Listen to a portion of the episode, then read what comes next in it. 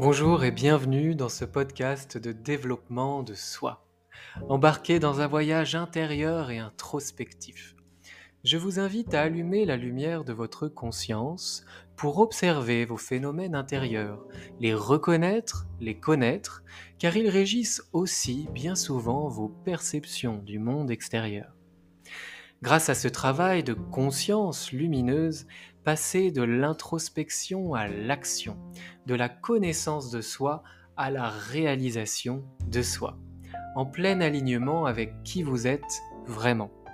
Je m'appelle Romain, formateur et coach aux multiples passions et expertises, et avec mes outils variés, tels que le coaching, la programmation neurolinguistique, la sophrologie, la méditation, l'hypnose, l'équi-coaching, le reiki ou encore le bilan de compétences, je vous accompagne de manière personnalisée, sur mesure, dans votre développement personnel ou professionnel. Pour cheminer vers vos objectifs, révéler vos ressources et dépasser vos obstacles. En tant qu'ancien cavalier professionnel de saut d'obstacles, croyez-moi, ça me connaît. Retrouvez tout ce que je propose sur romainbamaison.fr. Très bonne écoute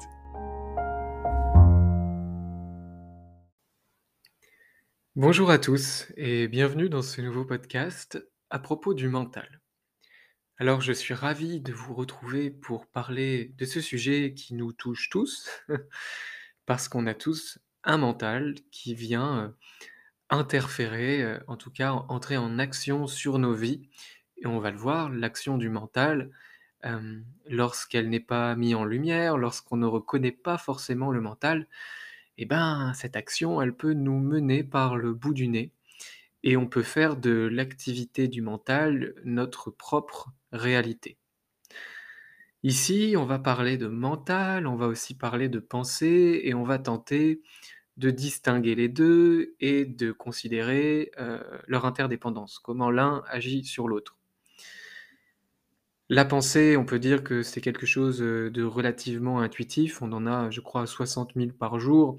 on n'a pas conscience de toutes nos pensées, on ne les remarque pas toutes et la pensée n'est ni bien ni mal, il n'y a pas forcément de jugement. Là où le mental, lui, va raconter une histoire, il va interpréter, il va juger. Donc par exemple, il peut y avoir une première pensée de Ah, j'ai envie de chocolat. Et le mental va dire Le chocolat, ça fait grossir. Et ainsi amener une autre pensée qui va entretenir une histoire du genre Ah oui, c'est vrai, je suis gros. Voyez un peu le, délire, si je puis dire, c'est qu'en fait, euh, la pensée, elle est plutôt neutre à la base, et le mental, lui, il va interpréter, il va juger, il va catégoriser, et lorsqu'on commence à suivre cette activité du mental, lorsqu'on se laisse embarquer dans cette histoire, eh bien, il peut s'en suivre des émotions, des ressentis et un état d'âme finalement. Le mental, si on voulait le définir, on pourrait dire que c'est l'ensemble des faits qui sont produits par l'esprit, par le psychique, par le cérébral de l'être humain. Et c'est aussi ce qui va produire des résultats, le bien-être, le bonheur, le malheur, la peur, la souffrance, le stress, etc. Le mental concerne donc en fait des, fonctions intellectuelles, la pensée, le raisonnement, mais aussi bel et bien les émotions, les sentiments et les états d'âme. Rappelons qu'une émotion ou un sentiment se transforme en état d'âme lorsque elle est entretenue par l'activité du mental. Parce qu'en fait, une émotion à la base, c'est pas censé durer plus de 90 secondes selon les, les scientifiques. Et ce qui va en faire une état d'âme, donc un sentiment qui perdure, c'est toute l'interprétation, toutes les histoires que l'on va se raconter autour de cette première émotion. Donc on comprend bien, le mental, il le parle en fait de l'activité de l'esprit au sens large. L'esprit humain, il crée sans cesse des représentations, des sortes de projections sensorielles et intellectuelles d'un objet ou d'une situation. C'est-à-dire qu'en fait, euh, notre cerveau ne fait pas bien la différence entre ce qui est réel et ce qui est imaginé. Et c'est en ce sens que notre mental va bel et bien eh bien, crée finalement une réalité, une réalité émotionnelle, une réalité de ressenti. C'est pour ça qu'on a tout intérêt à l'identifier, ce mental, non pas euh, euh, chercher à l'évincer, à le, à le combattre, mais tout simplement prendre du recul et avoir une capacité à l'observer, à le comprendre et à ne pas le suivre finalement. Ce mental-là, il est nourri de plusieurs types de pensées, des pensées qui sont rationnelles, on pourrait dire, des pensées de discernement, d'intelligence, qui sont ni bien ni mal, mais qui simplement analysent le monde environnant. Et là, on comprend bien que ces pensées, elles sont naturelles et elles nous permettent de survivre, tout simplement, puisqu'elles sont euh, euh, à notre service. Ça, ça fait partie du mental, les pensées rationnelles. Et puis il y a aussi les pensées non rationnelles du mental. Donc là, c'est le flux de pensées un peu en cascade, un peu incessant, qui entraîne des émotions, des ressentis, des interprétations, et qui, encore une fois, raconte des histoires. Ces histoires, elles sont pas forcément vraies pour le monde extérieur, pour euh, la loi de l'univers, si on peut dire, mais elles sont vraies pour nous. Ces histoires, euh, elles viennent parler d'accords, d'injonctions que l'on a conclus peut-être depuis longtemps, peut-être de depuis moins longtemps. Et en fait, le mental, lui, il va parler la langue qu'il a apprise. Il va raconter des histoires, il va interpréter et enchaîner de nouvelles pensées en fonction de ce qu'il croit vrai, en fonction du vécu et des accords, conclus de vous à vous. Donc ce qui est intéressant de voir là, c'est que lorsqu'on se met à observer notre mental, alors peut-être pas toutes les minutes de tous les jours de notre vie, mais lorsqu'on prend ce recul-là, eh bien en fait le mental, il nous apporte des réponses, une connaissance de soi, et vraiment il parle de notre, euh, alphabet intérieur finalement, de quelle langue on a appris à parler, euh, quelle langue mentale et émotionnelle on a appris à parler. Et lorsqu'on prend ce recul-là, eh bien, on peut choisir de ne plus suivre le mental, on peut choisir d'adopter une posture plus ouverte, plus en conscience, avec moins de jugement, et ainsi un peu moins, et de moins en moins même, souffrir de cette activité du mental lorsqu'elle est euh, plutôt négative.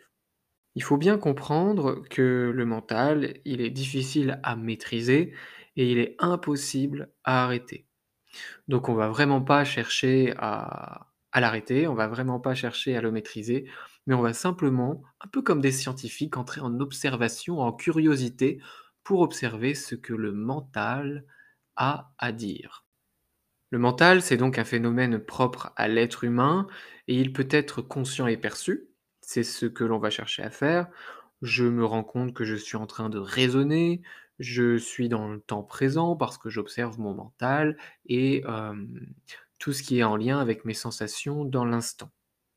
Et puis il y a l'activité du mental qui est inconsciente, non consciente. Et là, je me laisse entraîner par mes pensées, dont la plupart me ramènent finalement au passé ou alors me projettent dans l'avenir. Le mental non conscient, il me détache de l'instant présent et on l'a tous vécu, hein, on profite pas vraiment du moment. C'est quelque chose qui est complètement humain et c'est quelque chose qu'on peut apprendre tout simplement à observer. Rappelons que ce mental, il est essentiel à la survie. Ce mécanisme-là d'interprétation de la réalité, eh ben, il nous permet tout simplement de nous positionner, de nous adapter, de nous défendre, de décider si oui ou non on veut faire telle ou telle chose. Et ça nous permet aussi d'anticiper certaines situations. Finalement, ce mental, c'est un fabuleux outil qui est à notre service. Mais l'activité de l'esprit, elle a souvent tendance à délaisser la raison, raison entre guillemets, pour se plier sur les intérêts de nous-mêmes, de notre individu. Alors là, les jugements et les mécanismes de défense commence à occuper toute la place dans notre esprit et ça devient de plus en plus important. Bah, du coup, le mental peut amener l'individu à entrer, finalement, on peut dire, dans une illusion où on vit, heu, dans notre monde, on vit notre réalité et pas du tout la réalité du monde extérieur. Finalement, on se coupe, hem, d'une réalité devenue inaccessible.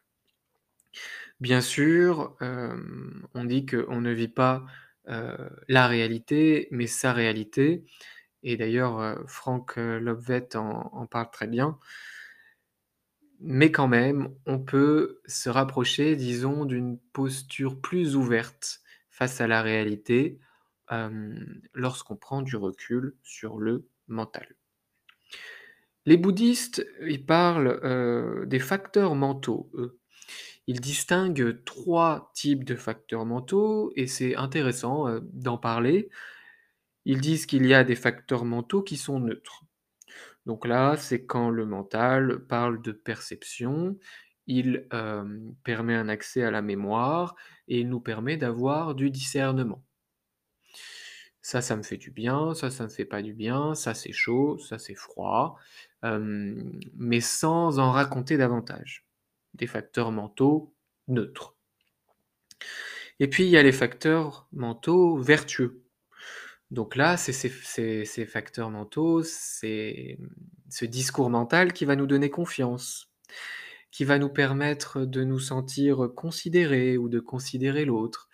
C'est ce qui va nous permettre, de fournir un effort, heu, d'avoir une certaine discipline, hem, d'être imperméable à certaines, heu, à certains événements, d'être non violent, d'être connecté à nos ressentis.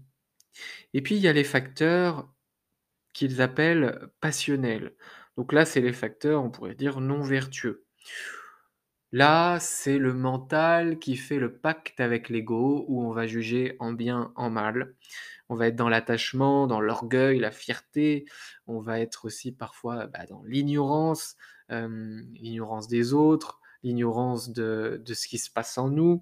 Euh, on peut être dans l'agressivité, donc un peu l'aversion, ou bien même l'indifférence, la jalousie, euh, etc. Et ça, c'est des moments où le mental, il, heu, fait un pacte avec l'ego. Il n'y a pas d'autre clé que de raconter une histoire, d'orgueil, de jugement et du coup, on part là-dedans. Et puis alors là, généralement, surtout si c'est mêlé à de la colère, on suit complètement, l'activité du mental, on croit tout ce qui est dit dans notre tête et puis finalement on l'incarne avec brio, dans l'instant. L'idée ici, ça va être de prendre du recul sur tout cela. Parce qu'en fait, mmh, le mental, c'est un mécanisme qui permet à l'individu de se rassurer, de se protéger, de se prouver qu'il a raison. Et quand on parle de se prouver qu'il a raison, on parle pas seulement des choses qui nous font du bien, mais on parle aussi, heu, peut-être de de traumas, d'injonctions, d'accords, encore une fois, que l'on a conclus peut-être dans notre enfance ou peut-être plus récemment et qui sont pas vrais du tout et qui nous rendent pas service du tout. Mais le mental, hem, il va considérer que, heu, c'est ce que l'on croit et que du coup on doit avoir raison. Donc heu, c'est aussi cette partie du mental-là qui peut nous saboter. Parce qu'on croit qu'on est nul et du coup le mental, il va chercher à avoir raison et à prouver que, bah, oui, on est nul. D'où, heu, l'intérêt de prendre du recul sur ces histoires que nous raconte le mental. Comprenons bien qu'en fait, heu, ce qui nous différencie, d'une personne, confiante qui enchaîne les succès, bah, c'est tout simplement cette activité du mental ou le rapport à l'activité du mental. Le mental, il produit notre réalité. Et le mental et cet humain, il raconte pas toujours que des belles histoires agréables à entendre et regarder. Et ce n'est pas grave du tout. On va tout simplement chercher à observer sans jugement les images, l'histoire euh, du mental, le dialogue qui s'opère à l'intérieur, et on va pouvoir décider de ne pas le croire, de ne pas suivre son histoire, tout simplement. On l'a vu, le mental, hein, quand il est au service, de l'ego, en fait, il crée finalement un système de pensée qui est binaire. Bien, mal, vrai, faux, heu, ami, ennemi, utile, dangereux, et cetera. Hem, le mental, quand il est lié à à cette partie de l'ego, puisque l'ego n'est pas n'est pas mal, mais, il y a une partie de l'ego qui peut nous faire souffrir lorsqu'on ne l'observe pas. Bien le mental, c'est la même chose, hein et quand il fait un pacte avec l'ego, il va avoir un regard, conditionné, très fermé, très cloisonné. Là, on va vraiment être mis dans une case. On va aller vraiment, heu, identifier des fausses causes à une situation. On va avoir, par exemple, une analyse hyper simpliste de ce qui vient de se passer. On va se raconter, heu, des mensonges à nous-mêmes, on va avoir cette capacité, heu, d'auto-persuasion, mais qui qui ne persuade que nous parce que, à l'extérieur, souvent les gens se rendent bien compte qu'on est en train de se raconter des histoires et qu'on n'y croit pas. Heu, voilà, donc ça, c'est vraiment, heu, le système de pensée binaire, c'est vraiment, heu, les symptômes, d'un mental qui a pris un petit peu le dessus. Et encore une fois, c'est complètement d'accord. Mais tout ce qu'on va chercher à faire, c'est à reprendre un peu de pouvoir là-dessus et à à peut-être, petit à petit aussi, nous rassurer pour que l'activité du mental et bien, elle devienne peut-être un peu plus en paix, dans une posture un peu plus ouverte, un peu plus consciente finalement. Alors quand on cherche à aller vers cette, heu, conscience, cette mise en lumière du mental et de l'ego, eh bien on va se rapprocher davantage de notre vérité. Hem, on va se rapprocher d'une réalité qui est plus souhaitable pour nous et qui est davantage en lien avec nos valeurs et la personne que l'on a envie d'incarner. Je pense qu'on a tous vécu, heu, ces moments-là où dans une situation, on sent que le mental est en train de raconter, heu, n'importe quoi et qu'il est en train de nous éloigner de la situation qui est qui peut être chouette et vous savez, c'est ce moment où on dit non et où on se reconnecte à l'instant, à notre intention et à ce que l'on souhaite incarner. Et bien lorsqu'on parle d'élévation de la conscience, de lumière de la conscience, c'est ça qu'on va chercher à faire. C'est tout simplement à repérer, heu, le mental lorsqu'il veut un peu saboter, un peu mettre dans des cases les choses, pour reprendre notre plein pouvoir finalement d'intention, d'attention et donc d'incarnation. Donc l'intention, c'est tout simplement: «OK, qu'est-ce que quel rôle j'ai envie de jouer dans cette situation? Qu'est-ce que j'ai envie d'être?» et puis qui nous permet aussi, généralement, bah, l'attention, d'être pleinement attentif à notre environnement, aux autres, finalement d'être dans une posture ouverte. Si on veut, heu, résumer ce que l'on vient de dire à propos du mental, eh bien on comprend qu'en réalité, il ne s'agit pas de rejeter ou de vaincre le mental, parce qu'on parle ici bel et bien d'un phénomène qui est naturel, qui est normal. Finalement, si on voulait le faire taire, eh bien ça n'aurait aucun sens et d'ailleurs ça ne serait même pas possible finalement. Vouloir entrer en résistance avec le mental, eh bien ça ne ferait qu'augmenter la souffrance. Puisqu'on peut dire que, bah, toute souffrance découle de la résistance finalement.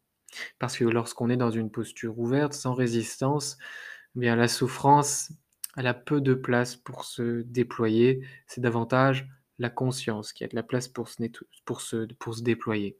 J'allais dire se nettoyer, mais il y a aussi de ça, je crois. C'est un lapsus révélateur. Donc là, au contraire, hein, ce qu'on cherche à faire lorsqu'on observe le mental, lorsqu'on le connaît mieux, hem, en conscience, ben, on cherche tout simplement, à le connaître, à être conscient qu'il existe, à le repérer et à bien comprendre son fonctionnement et puis les risques, heu, qu'il peut qu'il véhicule, heu, lorsqu'il part dans ses délires et lorsqu'on se met à le suivre. Ce qui est important de de se rappeler ici, c'est que, heu, selon la manière dont on utilise le mental, beh, il peut conduire, hem, à la confusion ou bien à la compréhension. Le mental, il est très, très fort et d'ailleurs quand on parle de sportifs de haut niveau, on parle de mental.